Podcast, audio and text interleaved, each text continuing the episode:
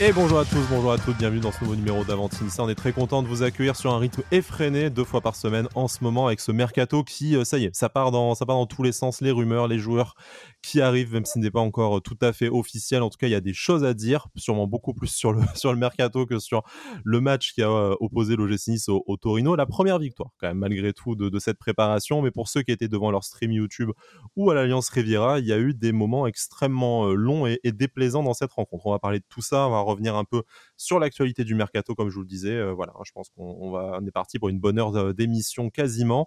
Euh, j'ai le plaisir d'avoir avec moi Alric pour cette émission. Salut Alric, comment ça va?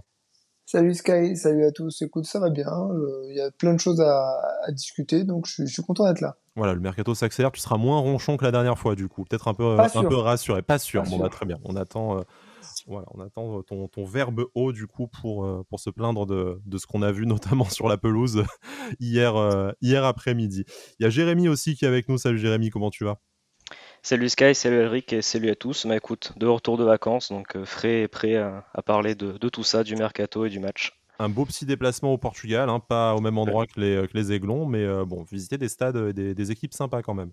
C'est ça, ouais. Portugal et Espagne, et j'ai pu aller voir un match de, du Sporting Club de Braga contre le Celta Vigo, donc euh, c'était très sympa.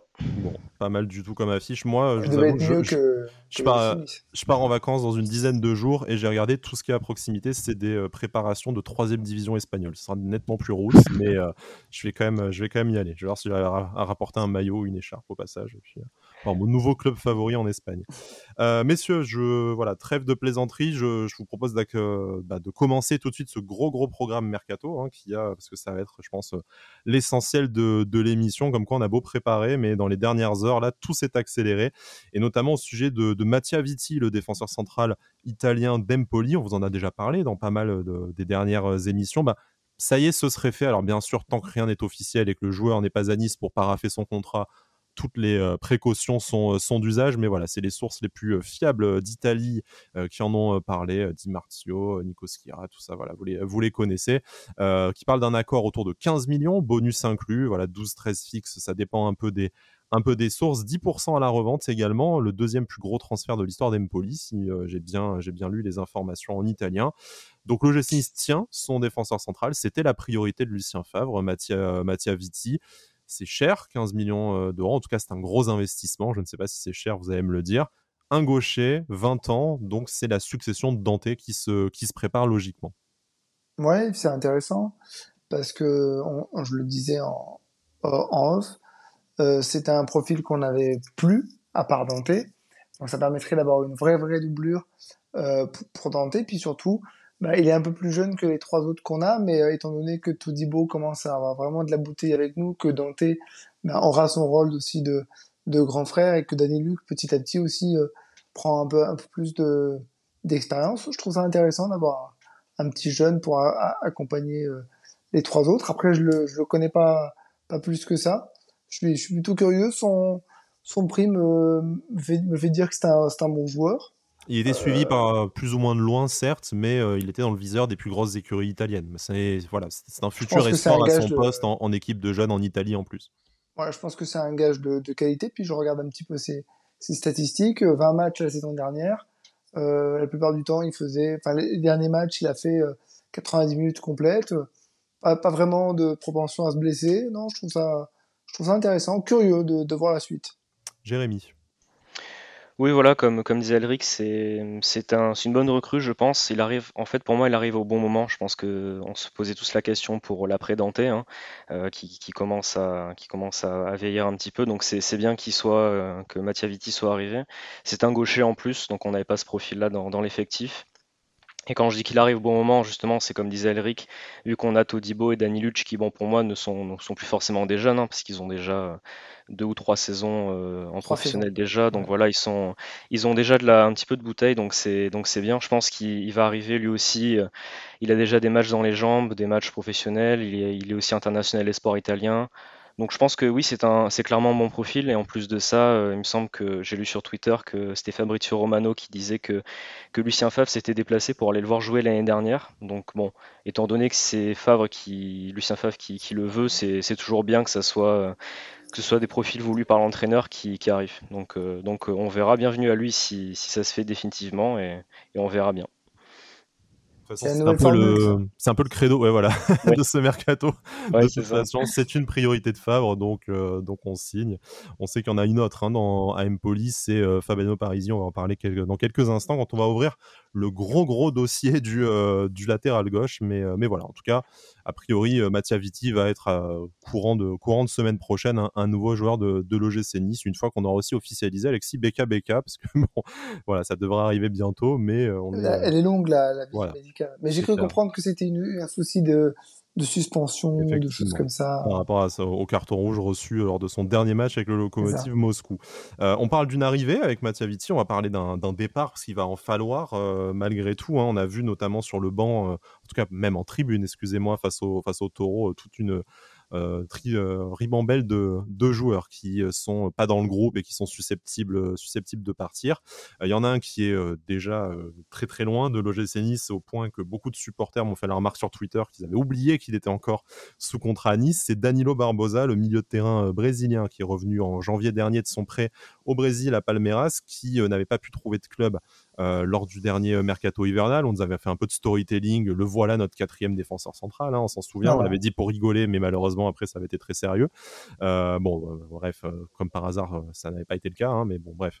Passons là cette fois. Nice serait prêt à le libérer de son contrat. C'est Botafogo au Brésil qui serait intéressé par à l'idée de, l'engager. Ça coince un peu avec le joueur au niveau des négociations contractuelles. Un accord était proche, le joueur a demandé une, rallonge, Botafogo a boudé, puis est revenu avec une contre-proposition. Donc voilà, ça suit, euh, ça suit son cours. Euh, logiquement, euh, le milieu brésilien devrait quitter l'OGC Nice lors de cette, de cette période de transfert. Mais voilà, je ne sais pas si vous avez un mot à dire dessus. On en reparlera à l'officialisation. Mais très clairement, ça fait partie du loft dont il faut se débarrasser cet été. Bah bon vent à lui, hein, de toute façon, euh, qu'est-ce que tu veux qu'on dise euh, Il a totalement disparu des, radars. Euh, c'est quand même une hérésie, même si j'ai pu faire partie de ces gens qui, qui ont dit l'année dernière Ah, mais oui, mais ça pourrait éventuellement faire un défenseur central, vu qu'il a fait ce poste-là à quelques matchs. Ça restait, ça relevait quand même de, l'hérésie. Voilà, je suis un peu déçu quand, quand je pense qu'on avait mis, je crois, 8 ou 9 millions sur un joueur qui jouait à Braga et dont on pouvait avoir peu, un peu d'espoir parce qu'il sortait d'une bonne saison lorsqu'on l'avait recruté. Finalement, il aura pas grand chose, pas apporté grand chose, pas montré grand chose. Un peu un passage fantomatique pour moi.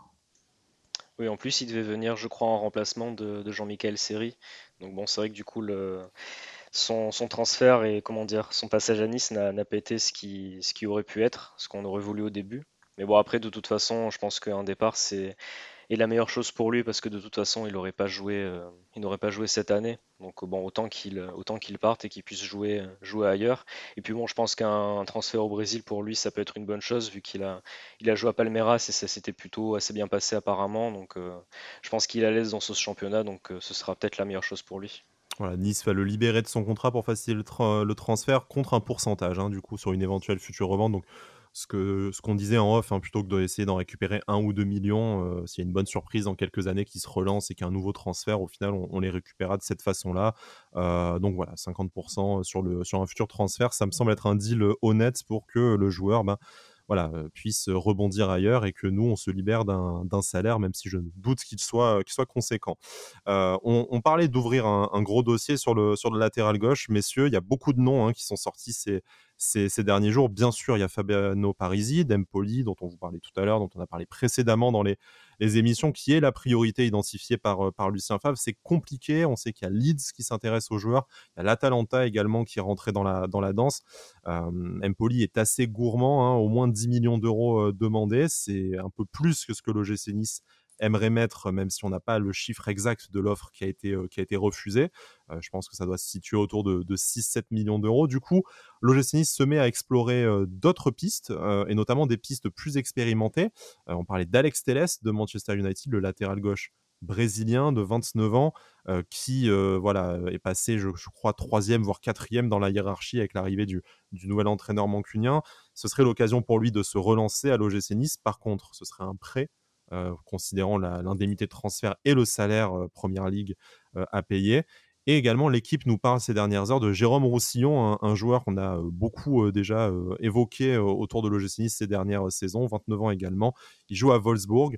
Il serait voilà un peu plus, enfin, ces deux joueurs seraient un peu plus expérimentés en tout cas que Fabiano Parisi. Du coup, messieurs, Qu'est-ce que vous pensez de tous ces noms et qu'est-ce que vous pensez de la stratégie, surtout que l'OGC Nice devrait adopter? Est-ce qu'il faut se concentrer sur Parisi, qui est la priorité de phare, quitte à mettre un peu plus d'argent que, ce qui est, que ce qui est prévu, et d'avoir un jeune joueur à fort potentiel, un peu comme Mattia Vitti, pour concurrencer Melvin Barr?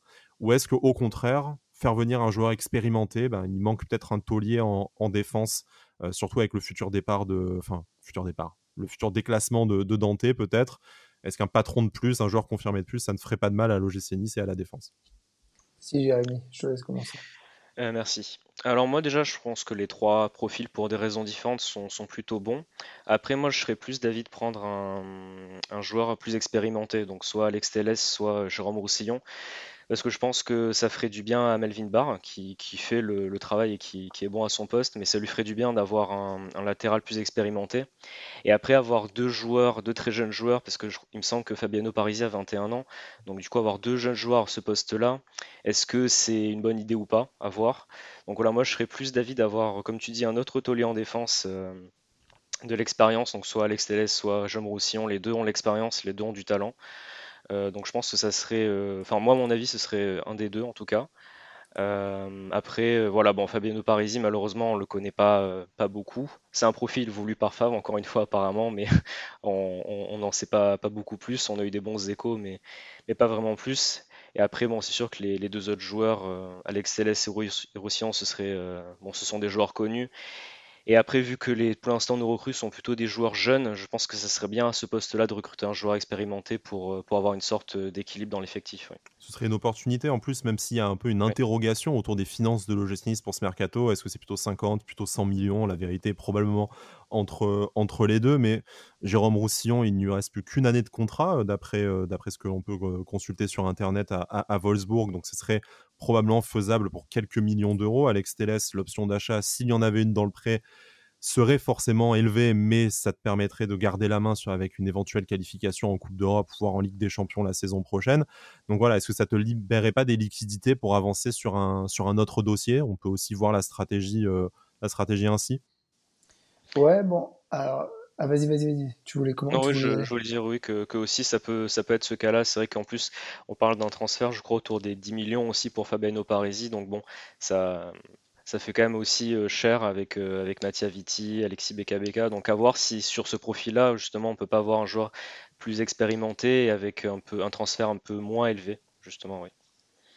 Oui, et puis pour, euh, pour rebondir, pour aller dans ton sens, Jérémy, moi je pense plutôt que au-delà d'avoir un joueur expérimenté, je serais plutôt d'avis, par exemple, de prendre un, Jérôme Roussillon qui connaît bien la Ligue 1, euh, qui aura pas forcément besoin d'une période d'adaptation dans, le championnat, même s'il va devoir se faire à son, nouveau club. Là où Alex Telles, même si je doute pas que c'est un, très bon joueur, je ne connais pas trop, je me dis qu'il y a aussi l'adaptation au pays, à la langue, tout ça. Euh, à, moins que l'option d'achat soit intéressante, euh, l'option d'achat, le lapsus, que le, le prêt se fasse avec option d'achat, euh, ce qui montrait une certaine ambition, pourquoi pas Maintenant, euh, si je devais choisir entre les deux profils expérimentés, je pense que je partirais plutôt sur euh, Jérôme Roussillon. Un autre, un autre dossier, on sait qui est important pour, pour Lucien Favre, c'est joueur offensif. On, vous en parlera un peu, un peu plus tard également au niveau des, des indiscrétions sur les profils qui sont identifiés et la stratégie que l'OGC Nice compte mettre en place sur cette fin de mercato puisqu'il ne reste déjà plus qu'un mois pour, euh, pour renforcer les, avant-postes du gym. Euh, il y a quand même un nom qui a été évoqué par la presse italienne, toujours ces, euh, ces derniers jours, et je ne pouvais pas ne pas en parler, faire plaisir à nos auditeurs et à Alric, de toute façon aussi. Ce serait un éventuel retour de, Justin Kluivert. Alors on sait que voilà, l'ailier néerlandais prêté à l'OGC Nice la, saison dernière était quand même resté dans un petit coin de la tête des dirigeants qui avaient essayé de négocier à la, à la baisse l'option d'achat au moment où c'était encore Fournier qui était au, était aux manettes. Et aujourd'hui, apparemment, il y aurait un, retour de flamme, euh, enfin en tout cas l'option euh, Justin Kluivert serait réétudié par les dirigeants du gym selon la presse italienne. Il y aura la concurrence de Fulham, un club qui décidément ne nous lâche pas les cotes sur ce, sur ce mercato-là. Je ne sais pas si c'est tout à fait fondé ou pas, mais en tout cas, c'est ce qui est évoqué dans la, dans la presse transalpine. Mais, mais voilà, Justin Kluivert, si le temps avançant et voyant que les clubs qui étaient sur lui, Marseille, Monaco et sûrement d'autres, ben, ne, ne bougent pas, peut-être que la Roma, qui a besoin de liquidité pour financer son, un, mercato très ambitieux, ne serait pas contre revoir un peu à la, à la baisse ses, prétentions. Le, salaire, après, ça se négocierait directement avec le joueur. Donc je sais qu'Alric, tu vas nous dire tout ça pour ça, mais voilà, est-ce qu'aujourd'hui, vu comme le mercato a, avancé du côté de l'OGC Nice, pour vous, Justin Kluivert, c'est toujours une idée qui peut être mise sur la table? Bien sûr, ne refaisons pas le débat sur l'option d'achat avec des voilà avec une un investissement moindre que ce qui était convenu en début de saison dernière.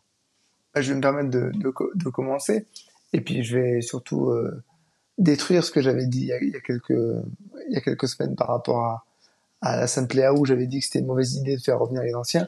Je le voyais, je le voyais pas comme un retour, mais plutôt il comme pas vraiment parti, voilà. voilà, comme une continuité. Non, mais parce qu'en fait, il a pas, il est pas retourné jouer à l'Ice Rome. Il est dans, dans le loft. Et mais comme il était encore sous contrat avec eux, bah, il est juste parti contractuellement. Mais le, le fait de faire continuer euh, Justin Clovert avec nous, je pense que c'est une bonne idée parce que même si c'est un joueur qui est irrégulier, c'est un joueur de, de coup d'éclat, euh, il a quand même montré de très belles choses euh, à ce poste d'ailier, euh, que ce soit à gauche ou à droite. Euh, je, je, trouverais, je trouverais ça intéressant. Je pense pas qu'il soit contre le fait de, de, de revoir un peu ses, ses, prétentions salariales à la baisse pour, euh, pour s'intégrer dans un projet. Je pense que c'est un joueur qui a besoin de, de continuité. Euh, oui, moi, c'est un, c'est un retour hein, dans, dans, les faits que, que j'appelle de, de, mes voeux euh, sans problème.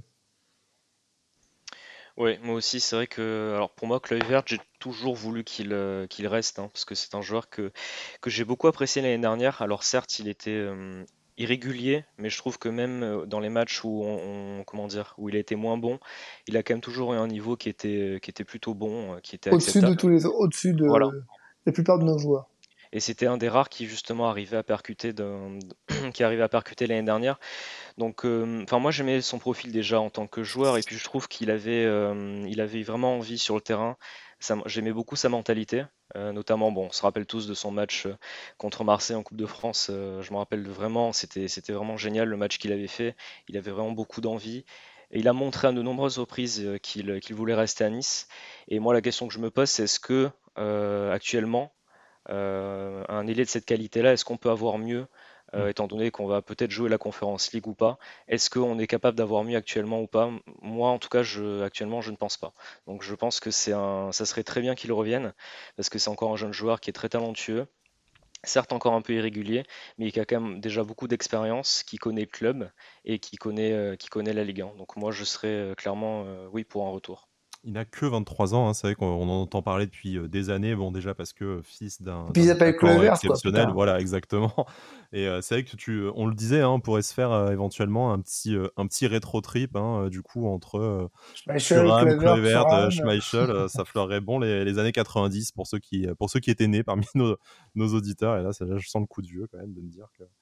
Il y en a qui n'ont pas connu cette glorieuse époque. Coupe du Monde 98. Exactement, parfum, petit, petit parfum Coupe du Monde 98 en France. Euh, voilà, donc ça, c'est le, nom qui a été euh, évoqué, qui est sorti dans la presse. Il y a forcément d'autres euh, pistes, en supposant que celle menant à Justin Kluivert soit, soit fondée, parce qu'encore une fois, on vous rappelle, nous, on vous fait une revue de presse on la commente parce que bah, en période de mercato, il faut bien aussi euh, manger un, peu. Voilà, c'est le job. Mais bon, après, on est tout à fait conscient qu'il y a voilà les agents qui interviennent, euh, il y a les journalistes qui peuvent sortir du bullshit, euh, tout ça. Donc voilà, on ne sait pas, on n'est pas en train de vous dire forcément c'est fondé.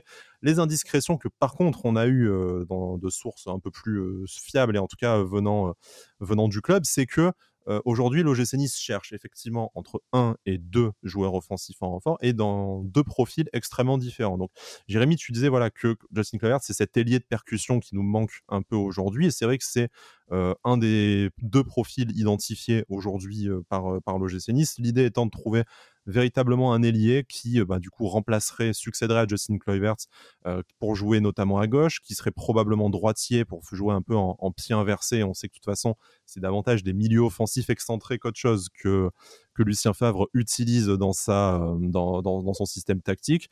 Donc un jeune joueur entre 20 et 22 ans, il y a deux trois profils qui ont été identifiés, je pense qu'on en reparlera très rapidement mais également un attaquant polyvalent, donc qui soit davantage capable de jouer en pointe, mais qui pourrait dépanner sur le côté. Et c'est notamment dans le cadre de cette recherche de profil qu'un Marcus Thuram ou que Alassane Plea sont, euh, sont évoqués. Donc l'avenue d'un de ces deux joueurs n'entraverait pas l'avenue d'un pur ailier de percussion qui soit bon en, en 1 contre 1.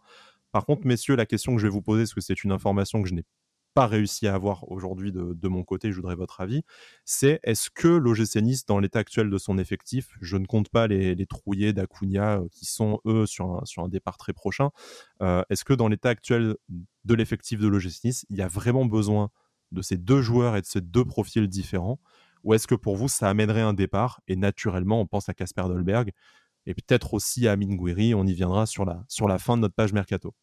Vas-y, alors, moi, je trouve ça plutôt cohérent déjà en termes de, nombre, d'avoir deux joueurs offensifs encore.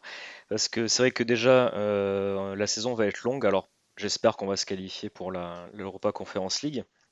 Et après, il y a un long moment aussi, je crois, euh, avant la Coupe du Monde. On va jouer beaucoup de matchs. Il va y avoir, euh, je crois, deux, deux matchs par semaine, deux, trois matchs par semaine.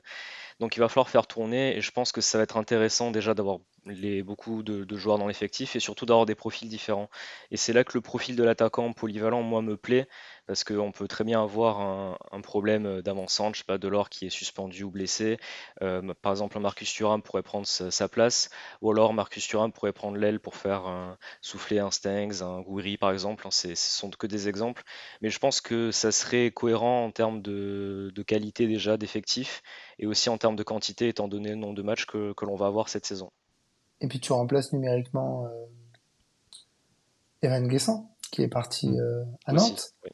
Donc numériquement, c'est pas c'est pas déconnant. Oui, mais tu joues avec euh, un attaquant de moins par rapport à, l'année dernière. Un attaquant de de moins.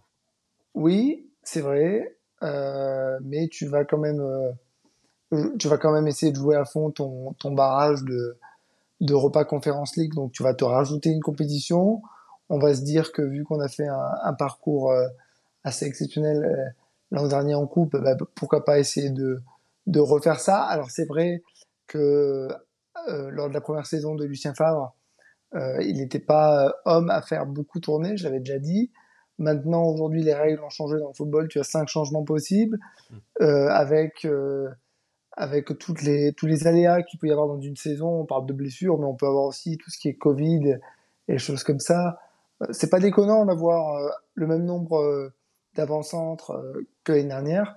Et puis, imaginez un, j'allais dire qu'Efren, hein, mais un Marcus Thuram avant-centre, c'est pas une chose qui me paraît ahurissante, surtout que bon, si je me souviens, me souviens bien, lorsqu'il était à Guingamp, c'était un poste qu'il a souvent occupé, donc pourquoi pas. Alors, laissez-moi juste, et ça va faire office de transition sur le sujet suivant, vous poser la question euh, différemment. Si on ramène quelqu'un pour jouer à gauche, parce que l'ailier de percussion à gauche, euh, ça, sera, enfin, ça serait plutôt pour le côté gauche, et un attaquant polyvalent, donc qui serait capable de jouer en neuf et probablement à droite euh, et, à gauche, est-ce que vous n'avez pas l'impression que l'étau se resserre autour d'Amin Gouiri quand même? Parce que je pense que ça serait directement peut-être le plus, le plus touché, en tout cas, ça serait le, le plus concurrencé par l'arrivée de ces, de ces deux profils-là. Et après, pour que vous puissiez faire la transition vous aussi. On parle dans la presse d'un accord oral entre l'OGC Nice et Amin Gouiri euh, pour un départ autour de 40 millions d'euros si une offre d'une telle somme arrivait d'un gros club euh, étranger. On sait qu'il y a aussi des négociations autour d'une prolongation de contrat, en tout cas d'une revalorisation salariale qui serait attendue par le joueur et qui tarderait à venir. Donc, est-ce que si on essaye un peu d'interpréter, voilà, on sait qu'on aime bien se, se, manger le cerveau en période de mercato, mais vous avez ces deux profils-là qui arrivent, un accord euh, un peu informel pour un départ de Gouiri, une situation contractuelle qui traîne un peu. Est-ce qu'on n'est pas en train de, créer un petit, euh, un petit faisceau d'informations et faisceau de bruit euh, qui emmènerait doucement à se poser la question du départ d'Amin Gouiri? La question, tu es, en, en mesure de te la poser parce que de toute façon, c'est un joueur qui n'est pas voué à faire toute sa carrière à l'OGC Nice. Après, je pense que dans, dans la logique de sa progression, faire une troisième saison euh, sous Fabre, c'est pas déconnant. Maintenant, ce n'est pas retourner sa veste que de dire que ça fait euh, presque huit mois qu'il a disparu. Euh, quand je dis qu'il a disparu, c'est que il n'est plus influent sur un match de foot. Et c'est pas le, le 1-2 qu'il a fait hier avec Rarifié qui me fera changer d'avis. J'en veux pour preuve que hier, par exemple, lorsque Lotomba est passé à gauche pour remplacer euh, Melvin Barr, euh, je l'ai lu, mais j'ai aussi vu que euh, il, reprochait à Gouiri de ne pas redescendre suffisamment, un peu comme il, le faisait lorsqu'il était milieu gauche sous Galtier. Aujourd'hui, euh, c'est pas une mauvaise chose que je pense que de dire à Minguet, écoute, t'es notre, notre leader technique, t'as été notre meilleur joueur pendant une saison et demie, je veux bien, mais sache que euh, bah, le club doit grandir et euh, il faut que tu comprennes que soit tu te remets au niveau, soit tu vas être obligé d'avoir des concurrents sérieux et, d'envisager peut-être d'aller voir ailleurs. C'est pas déconnant. Alors ça en ferait bondir plus d'un parce que on, a aimé Aminguri, on aime Aminguri, on aimerait le revoir euh, à son meilleur niveau, mais le club, il a besoin d'évoluer. Et, si aujourd'hui Favre considère que il faut mettre de la vraie concurrence pour Amin histoire de, le piquer un peu au vif, euh, je regardais récemment un reportage sur José Mourinho qui, jouait beaucoup sur l'aspect euh, mental et parfois provocateur pour, piquer un peu ses joueurs. C'est pas déconnant que de faire ça. Et si ça peut aider Amine à se remettre dans le, dans le droit chemin et à lui permettre de faire une belle troisième saison, eh bien on sera content. Si à côté de ça, on reçoit une offre de 40 millions, eh ben on sera content aussi parce qu'on aura fait une superbe affaire. Donc dans les deux cas, pourquoi pas? 40 millions, est-ce que ça te semble être le juste prix pour, euh, pour Amin Gouiri, sachant que aucune offre n'est arrivée sur la table hein, de, de l'OGC Nice à notre, à notre connaissance. Hein. on n'est pas en train de, voilà, de, de, parler de quelque chose de concret, c'est juste un accord qu'il y a eu avec le club. Si demain une offre arrive euh, au hasard du Borussia Dortmund ou d'un club, euh, d'un club de ce calibre-là, parce que pour parler d'un club qui a été euh, précédemment intéressé par Amine sur le bureau de, Jean-Pierre River, est-ce que pour toi 40 millions voilà, il lui reste deux ans de contrat. c'est pas sûr qu'il prolonge vu le, la bisbille contractuelle qu'il y a en ce moment avec lui. Ça fait six mois que c'est compliqué. On ne va jouer que la Conférence League dans le meilleur des cas si jamais on se, on se qualifie. Parce que ça reste un barrage? Voilà, ça reste un barrage et avec des, des gros morceaux euh, en, en, face. Hein, on en parlera peut-être en fin d'émission si, on a le, si on a le temps. Mais est-ce qu'on a vraiment la possibilité aujourd'hui à l'OGC Nice de refuser 40 millions d'euros pour Amin Goué alors ben, pour moi la réponse c'est non, on ne peut pas refuser euh, une offre comme ça. Alors pour moi c'est parce que tout simplement quand on voit les autres clubs euh, français qui, nous, qui, nous concurrencent, on va dire, avec lesquels on, veut être en concurrence. Je pense à Lyon, Monaco par exemple. Ils vendent euh, leurs joueurs, le contrat de leurs joueurs très très bien. Donc on l'a vu avec Chouameni, avec Bruno Guimaraes. Ils, ils affendent et nous c'est vrai que dans les, sur les dernières années c'est une chose qu'on n'a pas vraiment fait. Et après clairement oui, 40 euh, millions, je pense que ça serait une somme qui ferait déjà évoluer le club, qui nous permettrait de passer un palier. Parce que c'est vrai qu'on nous parle pas mal du, fair play financier et tout ça, et je pense que là, ça serait une bonne occasion justement de d'avoir une belle somme d'argent pour pouvoir investir sur le, marché des transferts. Et bon, après, comme on, le disait, c'est vrai que Amine Goury, ben, on, en parlait sur l'émission du trophée de, l'Algarve. C'est vrai qu'en ce moment, ça, il a vraiment beaucoup de mal. Donc, euh, moi, non, je ne serais pas fermé à ce qu'il parte, surtout pour une telle somme. Après, bien sûr, bien sûr, on est d'accord. Si la somme est réinvestie sur un joueur euh, oui. du même calibre que Amin Gouiri. Hein. Oui, J'en entends déjà hurler avec leur casque dans les oreilles, mais bien entendu, ça serait pour financer un mercato encore plus ambitieux que celui que le justice est en train de mener. Oui, pour passer un palier, voilà. Mm. Et je me permets, pour, conclure sur ce point, euh, que c'est pas faire injure à Amin Gouiri, ni retourner sa veste, que de dire ça. Parce que Amin Gouiri, il a apporté énormément lorsque le club était en difficulté, il a porté l'équipe et tout, mais aujourd'hui il montre, certaines limites, notamment, je pense, mentales. Euh, si Lucien Favre n'arrive pas à le remettre à l'endroit, je pense qu'à un moment donné, ce serait intelligent que de ne pas essayer de se borner à, le garder pour le garder parce que c'est un super joueur. Peut-être qu'à un moment donné, il, en a peut-être un peu marre, peut-être qu'il y, a un truc qu'on ne sait pas qui fait que c'est compliqué pour lui en ce moment. Euh, voilà, euh, je le dis parce que euh, on, aura on, aurait tendance à, on aura tendance à lire que oui, maintenant qu'il marche, il marque plus, maintenant mm. qu'il fait plus de passes, on retourne sa veste et on veut le virer. Non, puis encore une fois, Alric, c'est 40 millions, ce serait la plus grosse vente de l'histoire du club, et en plus, c'est sous condition que ce soit un top club européen qui arrive. L'idée, c'est pas de le vendre 30 millions à Rennes si jamais euh, Rennes n'arrive pas à faire Kalimundo pour remplacer euh, son, son, attaquant Mathissel parti au, parti au Bayern. Voilà, c'est si jamais il y a un, gros club européen qui tape à la porte, déjà ce sera valorisant pour le Nice de dire on est enfin capable de vendre au top club européen. En plus, 40 millions, ce serait une somme pour laquelle le Nice n'a jamais vendu un joueur. Et puis surtout, rappelons-nous qu'on regrette toujours de ne pas avoir vendu Carpignon, c'est fatal. Hein. Hmm. et William Cyprien, et Mika Seri, et, bien Donc, et si tu as l'opportunité de le faire, fais-le, franchement. Je crois qu'on est d'accord là-dessus. Pour être tout à fait complet sur le mercato, j'ai encore deux choses à vous dire, messieurs. Il y a la rumeur Aaron Ramsey, hein, le, milieu de terrain, ancien. Voilà, non. D'accord, ouais, ok.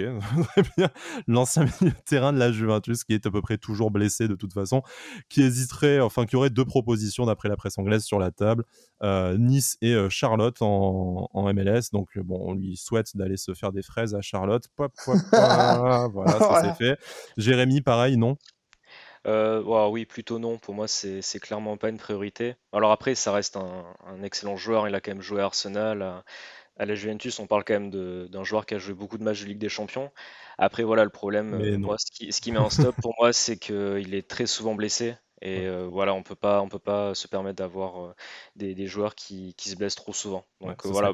Un concurrent, un concurrent sérieux pour Youssef Attal, pour le capitanat de l'infirmerie, effectivement. Mais voilà. dernière chose, parce que c'est tombé pendant l'enregistrement de notre émission, détail pour Mattia Vitti qui arrive demain, enfin qui va faire le, long voyage entre Empoli, entre la Toscane et, et, la plus belle ville du monde, Nice, du coup demain dans la journée, lundi. Donc voilà, ça devrait être officiel assez rapidement, en espérant que ça ne soit pas la même euh, règle pour que, que, pour Alexis BKBK, euh, ça pourrait être officialisé, du coup, je pense, euh, dès mardi, en tout cas, courant de semaine. Un contrat de 5 ans l'attend du côté de l'OGC Nice. Excuse-moi, excuse-moi. Le GC Nice aime bien faire des annonces groupées, donc peut-être qu'ils attendent d'avoir 2-3 recrues pour faire une belle annonce de 1h30. Ça, en ferait, ça en ferait déjà deux. Donc après, peut-être en une petite conférence de presse en fin de semaine avec un troisième, une troisième recrue. Voilà, je vous laisse sur Twitter ouvrir un peu les, les paris. Messieurs, voilà, c'est le tour notre grosse page, euh, grosse page mercato. Je pense qu'on a été euh, complet. Et de toute façon, ce numéro va être euh, assez, assez rapidement périmé. Je sens que ça va tomber dans la, dans la soirée ou dans la matinée de, de demain de nouvelles informations. parlons du match, parlons un peu de terrain. Donc, c'était le dernier match amical, le dernier match de préparation pour l'OGC Nice. Euh, match à l'Alliance Riviera. C'était le retour de Lucien Favre à l'Alliance euh, Riviera. On était très content de, de, le voir et lui a semblé aussi également euh, très content lors de son, de son entrée en fanfare devant le maigre public de l'Alliance Riviera samedi après-midi. Une victoire 1-0 de l'Eugénie. un but de Calvin Stengs. je suis très très content de vous donner cette information-là, comme vous le, comme vous le savez. Il y a des choses à, à, redire sur le, sur le contenu, mais voilà, l'OGC a, bouclé sa préparation par enfin une première, une première victoire. Euh, qu'avez-vous pensé de ce, de ce match avant qu'on s'attaque à, deux, trois petits débats euh, pas piqués des hannetons que je vous ai préparés Plus personne n'utilise cette expression depuis euh, le 19e siècle. Qu'est-ce que, voilà, qu'est-ce que vous avez Il y a un côté rétro dans ce podcast. Il y a un petit côté rétro. C'est le France 98. On est resté sur cette, sur cette ambiance. Qu'est-ce que vous avez pensé de la rencontre, messieurs? Alors, bah, moi, j'ai bon, revu le match ce, ce matin. alors c'est vrai que la, la première mi-temps, en fait, je trouve qu'on a plutôt bien commencé le match. Le premier quart d'heure était intéressant. Après, c'est vrai que la, suite de la première mi-temps est un petit peu. Euh, euh, il s'est pas passé grand chose, mais euh, au moins on a su rester solide parce qu'on a, beaucoup subi le, pressing du Torino. Mais on a su rester solide et j'ai trouvé qu'on a quand même fait un match assez sérieux dans l'ensemble. Donc je suis plutôt content. après, par contre, moi j'ai quand même beaucoup aimé la seconde mi-temps parce que je trouve qu'on a eu quand même beaucoup d'occasions. bon, on en a subi aussi quelques-unes, mais il y a eu un très bon Marcin Bulka encore une fois. Mais je trouve que, euh, voilà, moi, la seconde mi-temps, je me suis pas ennuyé, j'ai pris du plaisir à la regarder. En plus, comme tu l'as dit, Calvin Stengs a marqué, donc euh, moi, je suis très content. En plus, sur une, belle action de, de Chilier. Donc, euh, moi, mon, point, c'est que c'est un match qui a été très sérieux de, la part de l'équipe. Donc, je suis plutôt content. Je trouve que enfin, l'équipe a l'air quand même plutôt prête. Donc, je suis, je suis plutôt rassuré sur ce point-là. Et après, il y a eu pas mal de, bonnes choses. La première chose qui me vient à l'esprit, c'est les ressorties de balles que j'ai trouvées vraiment intéressantes. On voit que c'est en progression par rapport au, au, premier match de préparation contre le, Cercle Bruges. Et par rapport à la euh, saison dernière aussi, quand même, le jour et la nuit. Mais, il y avait vraiment de, très belles séquences. Euh, je me rappelle de vraiment d'une belle séquence euh, où ça part vraiment de, de, la, de très très bas. bon, après, quand il y a Kefren Turam qui, qui, est au milieu de terrain, ça aide beaucoup dans ces cas-là. Euh, donc voilà, non, moi je suis plutôt content de ce match. En plus, bon, on, va pas se mentir, une victoire, même en match amical, ça fait toujours plaisir, ça fait toujours du bien aux têtes des joueurs, je pense aussi. Ça permet de travailler plus sereinement. Donc, euh, donc voilà, c'était plutôt un, assez bon match dans l'ensemble et une bonne euh, conclusion à cette préparation. Je vais pas paraphraser les points positifs que, que, tu as dit, Jérémy, mais je suis pas tout à fait d'accord sur le fait de dire que c'était un, un bon match. Parce que la première mi-temps, ça a été, ça a été compliqué. Je veux dire, pendant les dix premières minutes, c'était bien parce qu'en plus, on arrive à se créer une belle occasion euh, que j'ai eu mal à voir parce que le caméraman nous faisait des, des zooms euh, de l'espace. Et, euh, après, waouh, on a beaucoup subi, j'ai trouvé. Et surtout, on fait des erreurs de transmission qui sont énormes. J'arrive pas à comprendre quand on n'arrive pas parfois à faire des passes à 2 mètres. Et on parlait de Guiri tout à l'heure. Et plusieurs fois, il, par, nonchalance ou par je, je sais pas quoi, il perdait la balle bêtement. Voilà, donc j'ai eu beaucoup de mal sur cette première mi-temps. On va pas se mentir, le, space de la mi-temps d'hier était assez, euh, assez euh, folklorique parce qu'on n'avait pas, pas grand chose à dire. En plus, il faisait chaud, donc ça rendait pas le jeu euh, très, très facile. La seconde mi-temps était, était plus intéressante, mais, mais il a fallu que les, rentrants, les entrants arrivent pour, pour amener le petit plus nécessaire.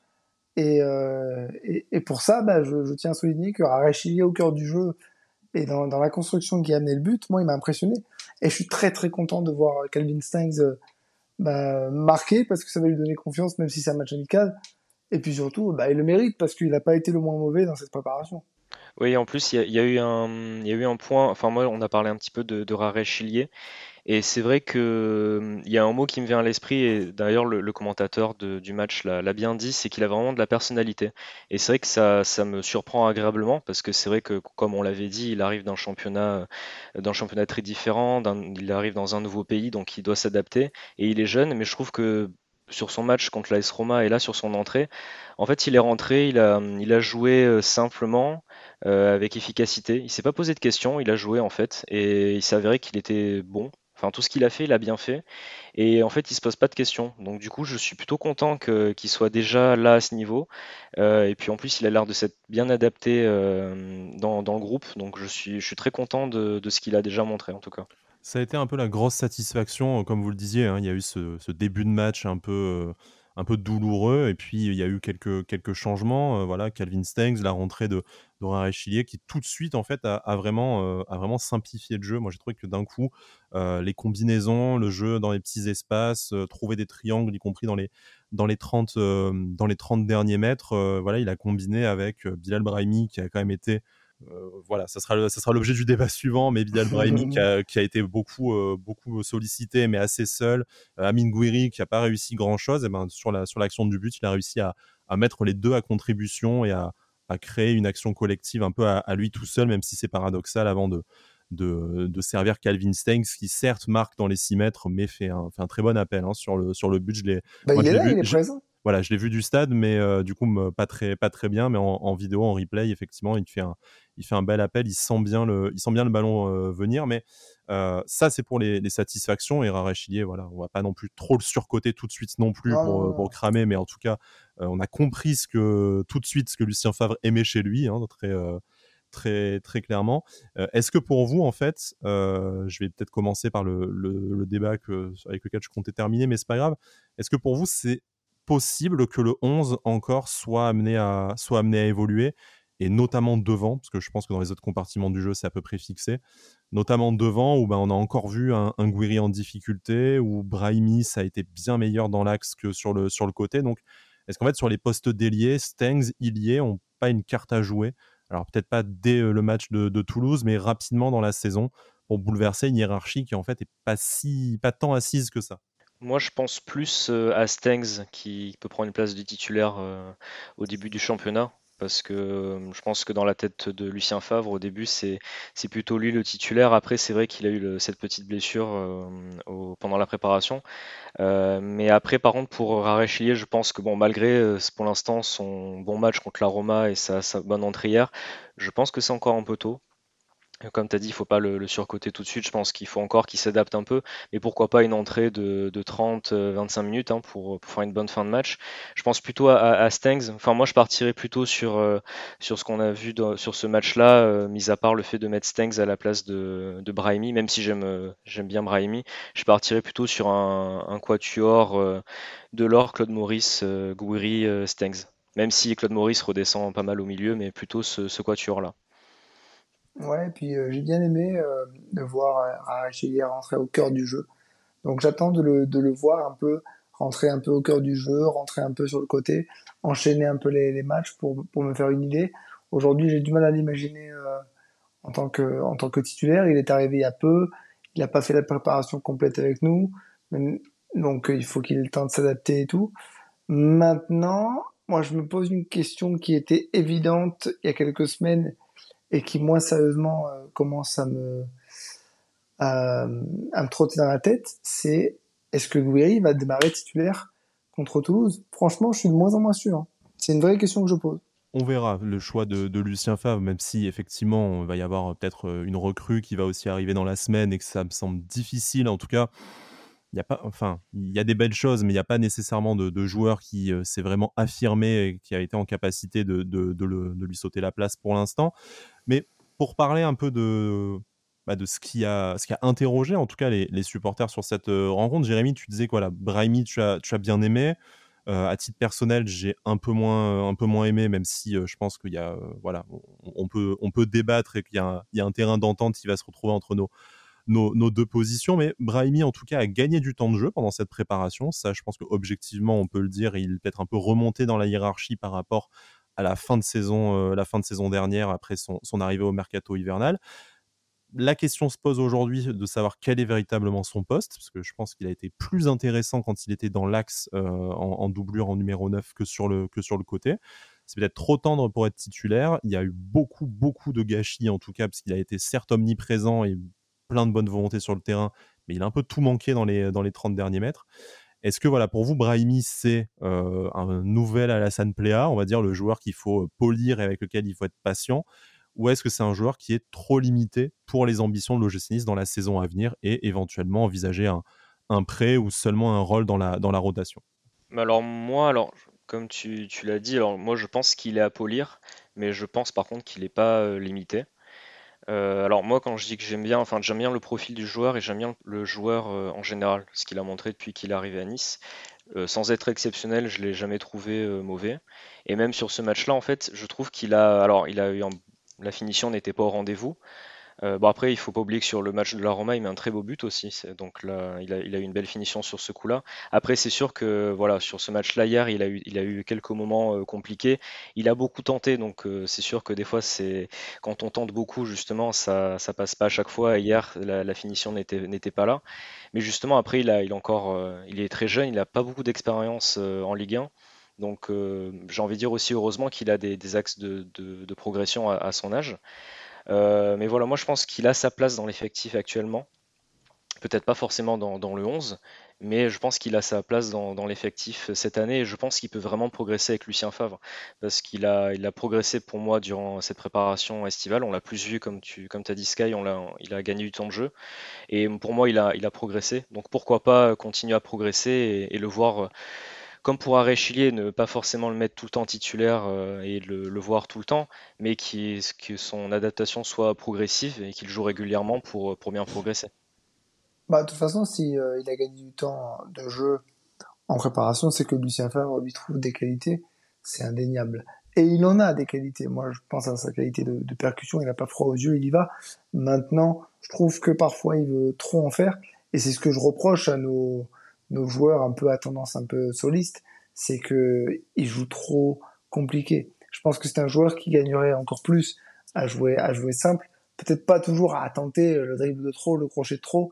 Euh, clairement, j'ai du mal à l'imaginer comme, un, comme un titulaire, euh, mais, euh, mais bien sûr que dans la rotation, il, il, aura, il aura sa place. Et puis, et puis de toute façon, on a vu Lucien Favre distiller il y a beaucoup de, consignes pendant le match à ces, jeunes joueurs et euh, nul doute qu'il arrivera à le faire progresser. Donc euh, j'attendrai d'avoir une, saison pleine, euh, sérieuse, complète, pour que pour pouvoir juger le, le véritable niveau d'Ambrahimi, qui a été beaucoup chahuté l'an dernier parce qu'on ne comprenait pas, trop pourquoi il arrivait et surtout à, cause du prix de son, transfert présumé. Voilà. Donc pour juger, j'attends de voir euh, cette saison.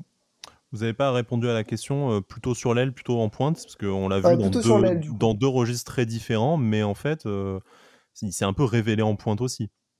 Plutôt sur l'aile, parce que dans, dans, le système de, dans les deux systèmes qu'a privilégié Lucien Favre, dans, dans la préparation, j'ai du mal à, enfin, en fait, j'ai du mal à l'imaginer devant parce que c'est un joueur qui a tendance à beaucoup revenir pour toucher le ballon. C'est un joueur qui a besoin de toucher le ballon et je trouve pas que son profil soit d'être devant et de, de faire le, le, piqué, il n'y arrive pas. Du coup, euh, moi j'aurais tendance à le privilégier euh, sur l'aile, ouais, pour déborder, pour, euh, pour revenir, pour piquer un peu les, les latéraux, ouais, plutôt sur le côté. Hum, pour moi, alors je l'ai trouvé plus intéressant dans l'axe sur ces matchs de préparation parce qu'il a quand même fait des, très bons matchs. On, en avait parlé au, trophée de l'Algarve et même contre la, Roma où il marque ce, beau but. Par contre, je pense que ce serait mieux de le voir sur l'aile parce que je pense que c'est plus son poste de prédilection euh, à droite. Euh, et ça, ça, aiderait, je pense, plus à progresser. Après, ça peut être intéressant, justement, on parle beaucoup de polyvalence avec Lucien mmh. Favre, et je pense que ça peut être très intéressant cette saison, en fonction des adversaires que l'on rencontre, en fonction de, de, ce qui se passe pendant certains matchs. On peut très bien le faire entrer soit à droite euh, ou soit dans l'axe en fonction du profil des joueurs sur le terrain et de l'adversaire en face. Ça peut être très intéressant justement de, le faire évoluer soit dans l'axe soit, à droite. Mais de base, je dirais plutôt oui aussi euh, sur l'aile euh, sur l'aile droite vu que c'est plus son poste de prédilection. On parle de côté, il y a d'autres euh, joueurs et un autre poste, en tout cas, qui cristallise un peu les, un peu les tensions, c'est les, les, postes de latéraux. Alors à gauche, Melvin Barr euh, suscite toujours autant le, le, débat au sein de notre communauté entre ceux qui l'adorent, euh, bon, je fais partie, comme vous le, comme vous le savez, ceux qui le trouvent extrêmement limité. Une, une mi-temps pour lui face au, face au taureau, il sort parce qu'il est touché à l'épaule, il me semble, et après il est remplacé du coup numériquement par Antoine Mendy qui a pris la place à droite de Jordan Lotomba qui est venu à gauche. Donc parlons disons quelques mots de Melvin Barr si vous le souhaitez, mais on, les connaît déjà, enfin on le connaît déjà très bien. Euh, parlons peut-être plutôt de, de Antoine Mendy qui au final a, ben, a mieux joué. J'ai l'impression que dans cette préparation-là, euh, en tout cas dans mon esprit, se pose vraiment la question à, assez court terme de, sa place dans l'effectif, parce qu'on sait que Youssef Attal est le titulaire du poste lorsqu'il est en, euh, en état de, jouer, ce qui n'était pas le cas samedi face au Taureau. Mais par contre, dans son duel, euh, que ce soit euh, pour le même poste ou à distance lors de la deuxième période avec Jordan Lotomba, pour moi, les cartes sont vraiment très très enfin pour être redistribuées parce que j'ai pas l'impression que Antoine Mendy à part peut-être quelques années d'expérience mais en tout cas au niveau du talent balle au pied j'ai pas l'impression qu'il ait grand chose à envier à Jordan Lotomba et peut-être même peut-être même l'inverse. Et je vais me faire taper sur les doigts mais de toute façon tu sais que tu feras pas une saison complète avec Youssef Fatal il va se blesser au bout d'un moment, il va se blesser à un moment donné. Donc euh, tu auras besoin d'avoir euh, un voire deux joueurs pour euh, pour combler une éventuelle absence. Donc oui, je, je suis curieux de le voir parce que il a il a fait une, bonne préparation, mais maintenant j'ai envie de le voir dans la compétition avec de l'enjeu, avec la nécessité de mettre de, de l'impact, d'apporter quelque chose. Je voilà, je j'ai pas grand chose à dire si ce n'est que oui, j'ai envie de le voir dans, dans, dans la rotation peut-être en tant que troisième euh, latéral droit. Mais euh, tu en auras besoin parce que de toute façon, tu en auras un qui fera pas la saison complète, c'est sûr. Jérémy, euh, Alric dit troisième dans la hiérarchie. Est-ce que deuxième, c'est jouable? Sachant que de toute façon, euh, troisième, c'est vite deuxième avec Youssef Attal et ses, et ses blessures dans l'équation, bien sûr. Troisième numériquement. Hein. Oui, voilà. Non, bah oui, moi j'ai trouvé qu'il avait fait une très bonne préparation et c'est vrai qu'à chaque, podcast j'en ai parlé parce que j'avais beaucoup aimé ces, matchs. Je trouve qu'il était très, euh, très complet comme, euh, comme joueur et déjà très, euh, très dans son jeu. J'avais beaucoup aimé, surtout défensivement, je trouve qu'il était très, très costaud. Donc pour moi, oui, il pourrait, il pourrait très bien avoir sa place dans l'effectif. Moi, la seule crainte que j'ai, c'est justement encore une fois, ça fait des, beaucoup de saisons qu'on en parle, mais justement, bah, Youssef Attal, euh, hier, était ménagé, donc bon, euh, il n'était pas là. Euh, et le problème, c'est que, bon, Antoine Mendy, il est, il est bon, mais il pourra, il pourra pas, comment dire, il faudrait qu'il ait du temps de jeu, mais comme les autres, euh, jeunes joueurs dont, on a parlé, il, faut, y aller doucement. Il ne peut pas arriver et jouer 20 euh, matchs dans la saison titulaire. C'est, je pense que le palier est encore euh, un petit peu, ce palier-là est encore un petit peu trop long pour lui. Il faut y aller, il faut y aller tout doucement. Pour moi, en doublure, ça serait très bien. Donc j'ai quand même cette petite inquiétude-là toujours avec, Youssef Attal et, et le nombre de matchs qu'il va jouer dans la saison. Donc je pense qu'il faudrait quand même sécuriser ce poste-là. Mais euh, je suis content qu'on puisse compter sur Antoine Mendy, étant donné qu'en plus c'est un, jeune joueur formé au centre de formation et que ça fait quand même quelques années qu'on n'a pas eu un joueur euh, qui, sortait du centre de formation et qui sortait du lot comme ça euh, dans une préparation. Donc, donc moi c'est clairement un des très bons points de, un des très bons points de cette préparation. On en a vu hein, quelques-uns cet été. Euh, c'est peut-être la première fois qu'on a vu autant de joueurs proches du, euh, du groupe pro. Hein. On pense à Daouda Traoré, même si ça risque d'être compliqué pour lui de Et bien sûr, Reda Belayan, j'allais, y venir, mais exactement. Pour eux, ça serait peut-être un peu plus long que Antoine Mendy euh, pour s'imposer dans la, dans la rotation. Encore que ben, Daouda Traoré a vraiment été impressionnant. Donc moi, je suis, je suis prêt à tout croire quand tu vois qu'il n'a que 16 ans, à ce qu'il s'impose rapidement d'ici la fin de la saison comme un véritable membre du groupe, du groupe professionnel. Est-ce que vous avez quelque chose à rajouter sur cette, sur cette rencontre face au, face au taureau? Moi, j'avais voilà, un dernier petit sujet sur le milieu de terrain, mais je vous laisse très volontiers la parole avant s'il y a quelque chose que vous vouliez aborder. Moi, je veux, je veux, revenir un petit peu sur ce que vient de dire Jérémy par rapport au fait qu'il a un peu de mal à imaginer Antoine Mendy faire une quinzaine, une vingtaine de matchs. Euh, pourquoi pas? Pourquoi pas? Parce que parce que bah, la rotation, c'est ça, c'est qu'on te demande pas de faire 90 minutes, on te demande de, de jouer 20, euh, 25 euh, minutes euh, par match, et, et, c'est comme ça que tu vas acquérir de la de, l'expérience. Quand tu regardes, par exemple, une de nos pistes en tant que latéral gauche, c'est un jeune de 20 ans, 19-20 ans, alors pourquoi ça, ça, ça paraît pas déconnant euh, chez les autres et pourquoi tout de suite chez nous ça deviendrait compliqué? T'as des joueurs qui arrivent pas à faire leur trou à ce poste-là. Enfin, t'en as un qui devrait avoir fait son trou depuis longtemps, mais qui a un problème de, de régularité. Jordan Otomba, je l'aime beaucoup, mais je trouve un peu meilleur à gauche. Euh, donc, euh, donc oui, pourquoi pas? Pourquoi pas être une doublure sérieuse et intéressante dans, dans cette saison, parce que on parle de la, Coupe d'Europe, on est d'accord, mais il fera pas tourner, euh, il, ne mettra pas l'équipe B euh, pour jouer les matchs de, de repas Conférence League si on y va. Et euh, tu auras besoin de tout le monde si tu veux faire et un bon championnat avec le rythme effréné qu'on va avoir et un bon parcours en Coupe de France parce que malgré tout, bah, tu es le dernier finaliste et ça la foutrait mal de sortir des premiers tours. Alors oui, moi quand, je disais 15 matchs dans la saison, c'était dans la peau d'un titulaire. Ah justement, je pense que ça serait, voilà, justement, je pense que ça serait un petit peu, c'est pour ça que je parlais de palier un petit peu trop élevé. Mais justement, on parle du, niveau de Jordan Lotomba que pour l'instant on ne sait pas trop. Youssef Attel qui a tendance à beaucoup se blesser.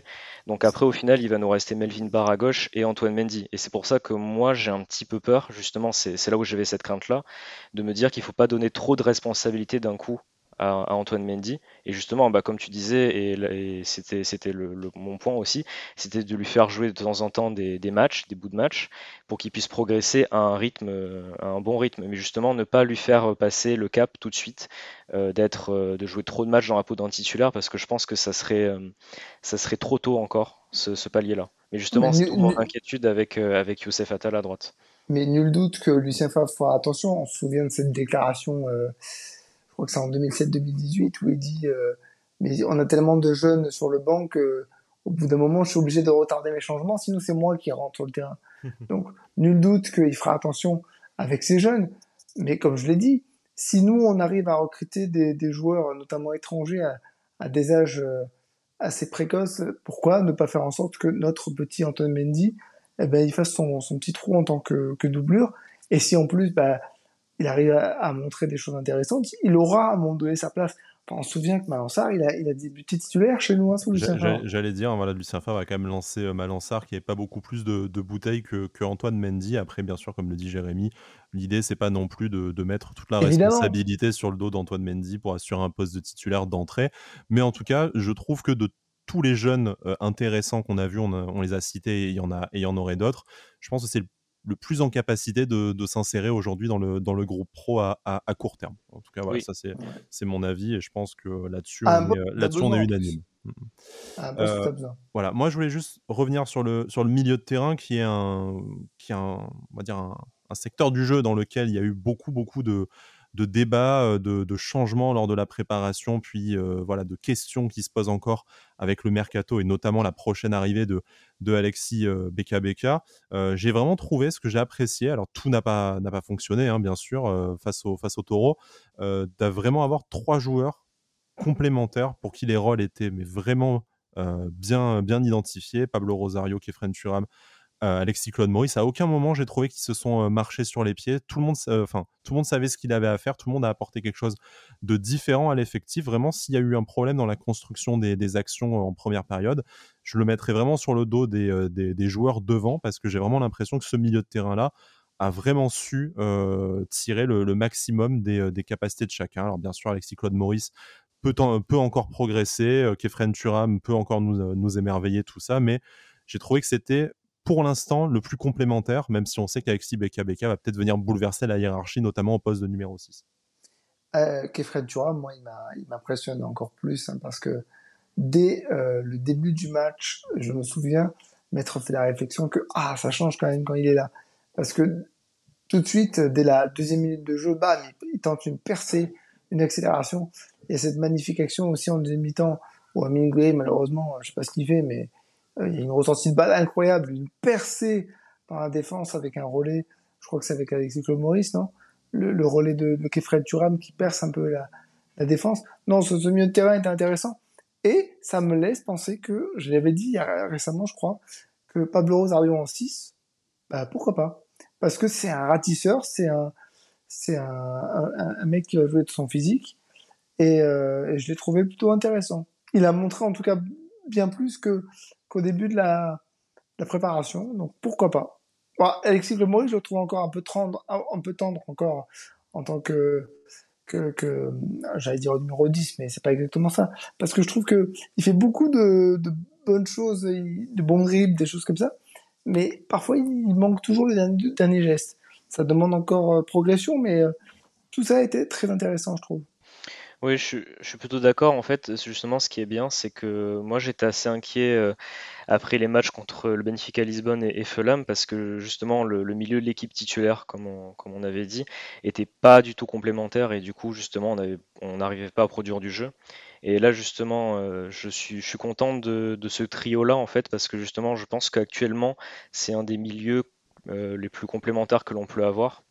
Et bon, après, comme je l'avais dit une fois, c'est vrai que pour moi, ben, quand il y a Kefren Turam qui est sur le terrain, c'est tout de suite plus facile pour, euh, pour porter le ballon devant parce que bon, il, a beaucoup de qualités techniques, il est aussi très, très costaud physiquement.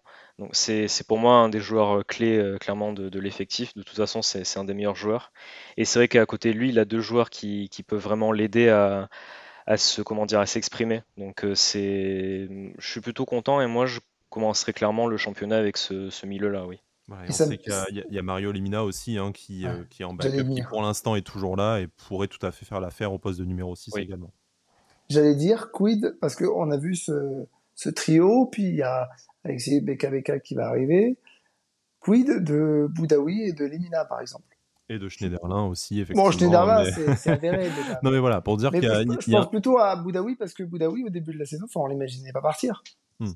À voir, on sait qu'il a sa polyvalence, notamment au poste d'ailier droit pour, euh, pour lui euh, également. Et puis euh, voilà, c'est bien, je pense, d'avoir 6 ou 7 joueurs pour un milieu à 3 si jamais tu veux tenir tes, tes ambitions dans, dans toutes, les, toutes les compétitions. on verra après, un des départs, il va y en avoir. On sait qu'il y a Alexis Trouillet aussi hein, qui est dans ce registre-là et qui est, qui est candidat à un départ. Il y a Danilo, comme on l'a dit en début d'émission, qui l'effectif est aussi amené un peu à s'affiner, euh, histoire que voilà, ce soit un peu supportable et que tout le monde trouve du temps de jeu, que ce soit à l'OGC Nice euh, ou ailleurs. Messieurs, est-ce que vous avez un dernier mot à dire sur cette rencontre face au, face au taureau hein, Du coup, euh, bah, vu une, une victoire, on le disait en début d'émission, ça fait toujours du bien et ça permet de, je pense, d'aborder le championnat avec un peu de confiance. Je ne sais pas si vous, vous l'êtes là pour ce prochain match face à, face à Toulouse. Dimanche 13h, il va faire chaud, hein, ça va être un, enfer pour les, euh, pour les joueurs sur la pelouse. Mais est-ce que vous pensez qu'on s'est mis dans les bonnes dispositions pour attaquer ce championnat? Alors oui, dans la confiance, oui. Et puis au-delà de ça, le contexte sera, sera différent parce que Toulouse euh, est, un, est un promu qui voudra jouer crânement sa chance, mais qui va peut-être avoir un peu aussi, euh, pas, pas, de la crainte, mais qui va être un peu peut-être un, peu attentiste face à, à, à j'imagine l'hypothèse. Euh, nice qui dans la compétition va forcément montrer un visage, je l'espère, différent. Est-ce que je suis confiant? Bah, J'étais pas pessimiste, donc ça va. Mais et en plus, va finir sur une une victoire avec une passe ici de Rachilier et un but de Kevin Stanks. Quoi de mieux pour me rendre le plus heureux?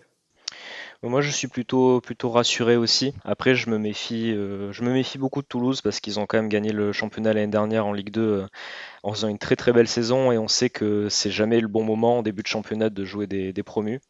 Moi, je m'attends à un match où on va beaucoup subir en, début de match et où on va subir beaucoup de pression. Donc, je pense qu'il va falloir être solide en début de match. Après, au, fur et à mesure du match, ça va, ça va un peu se décanter. Mais je m'attends à un match, un match comme ça. Mais je suis plutôt, je suis plutôt confiant parce que je pense que on voit le travail qui a été effectué durant la préparation. en plus, bon, l'effectif va être renforcé petit à petit avec les recrues qui vont arriver. Donc moi je suis plutôt rassuré, je suis plutôt quand même aussi satisfait de la, préparation qu'on a effectuée. Donc donc c'est bon signe. Et en, et en petite addition, je voulais juste noter le, très bon match encore une fois de, de Marcin Bulka qui a été très rassurant et qui a sorti de, très très belles parades. J'en ai une ou deux en tête face à Radonic, il me semble, où il a été très très bon encore une fois. Donc encore une fois, bravo à lui. On parlait de Toulouse, mais euh, on va tranquillement conclure cette, euh, cette, émission. Vous allez nous retrouver quand même avant. Il y aura forcément un numéro spécial a priori sur Mattia Vitti si le transfert se confirme, mais c'est en très très bonne voie. Il y a également le tirage au sort pour les barrages de Conférence League dont on a parlé un peu plus tôt. Ce sera mardi, le 2 août. On va vous donner rendez-vous pour un peu commenter ce, tirage-là. Alors sur le format, on n'est pas encore tout à fait d'accord avec les collègues de, de l'émission. Ça va notamment dépendre de si, euh, ben, si on a quelque chose à dire, c'est-à-dire si on tire un gros morceau qui est déjà qualifié, parce qu'il y a le tour préliminaire au préalable euh, des barrages qui n'a pas été encore joué, qui va jouer le 4 et le 11 août. Donc il est possible qu'en fait l'OGC ne connaisse pas son adversaire euh, le 2 août, mais euh, connaisse une des deux possibilités, auquel cas il y a des clubs dans des pays qu'on aurait bien du mal à mettre sur une carte déjà, donc on va avoir du mal à trouver bah, des personnes pour vous parler de ces clubs mieux que, mieux que nous. On se réservera peut-être du coup une, une analyse pour plus tard. Mais si on tire un des gros morceaux, je pense à Villarreal, West Ham, la Fiorentina ou Cologne qui sont déjà qualifiés par rapport à leur place en, championnat dans, du top 4, eh ben, ça risque voilà, d'être certes un, numéro un peu plus facile à faire, mais un challenge beaucoup plus euh, délicat pour l'OGC Nice en, barrage. Mais on reviendra là-dessus dans les prochains jours, messieurs. Je vous remercie de m'avoir euh, tenu compagnie dans ce, gros numéro, en tout cas, grosse page mercato et, ce match face au, face au taureau. On se retrouve sur Apple Podcast, sur l'application OneFootball, sur Deezer, sur Spotify, sur YouTube, un peu sur toutes les plateformes. Vous n'hésitez pas à nous laisser un commentaire, à vous abonner, à nous laisser une note si possible, en tout cas si vous avez aimé, plutôt une bonne note. Et puis on se retrouve sur nos réseaux sociaux très vite, et notamment sur Twitter. D'ici là, Issa Nissa. Issa Nissa.